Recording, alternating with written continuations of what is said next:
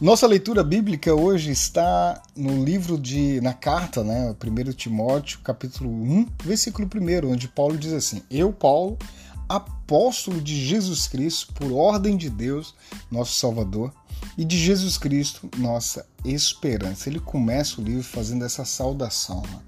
E aí eu fui buscar no dicionário que, qual o significado de apóstolo. No dicionário de língua portuguesa, o dicionário diz assim: olha, substantivo masculino, né, cada um dos doze discípulos de Cristo encarregados de pregar o Evangelho. E aí eu fico pensando, Paulo não era um dos doze, né? Talvez por isso ele, em alguns momentos, precisava se afirmar ou se reafirmar como apóstolo. Mas quando você entra na origem do grego, a palavra apóstolo significa aquele que é mandado em missão.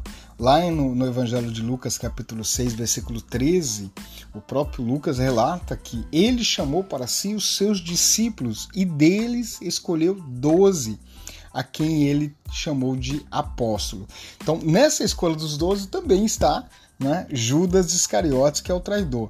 Então, era um grupo mais restrito que acompanhava Cristo e Paulo teve a, a, esse encontro com Cristo num outro momento e a gente sabe da importância de Paulo na propagação do evangelho aos gentios. Então, Paulo é o apóstolo de Cristo, um apóstolo que nos ensina a vencer desafios, a superar.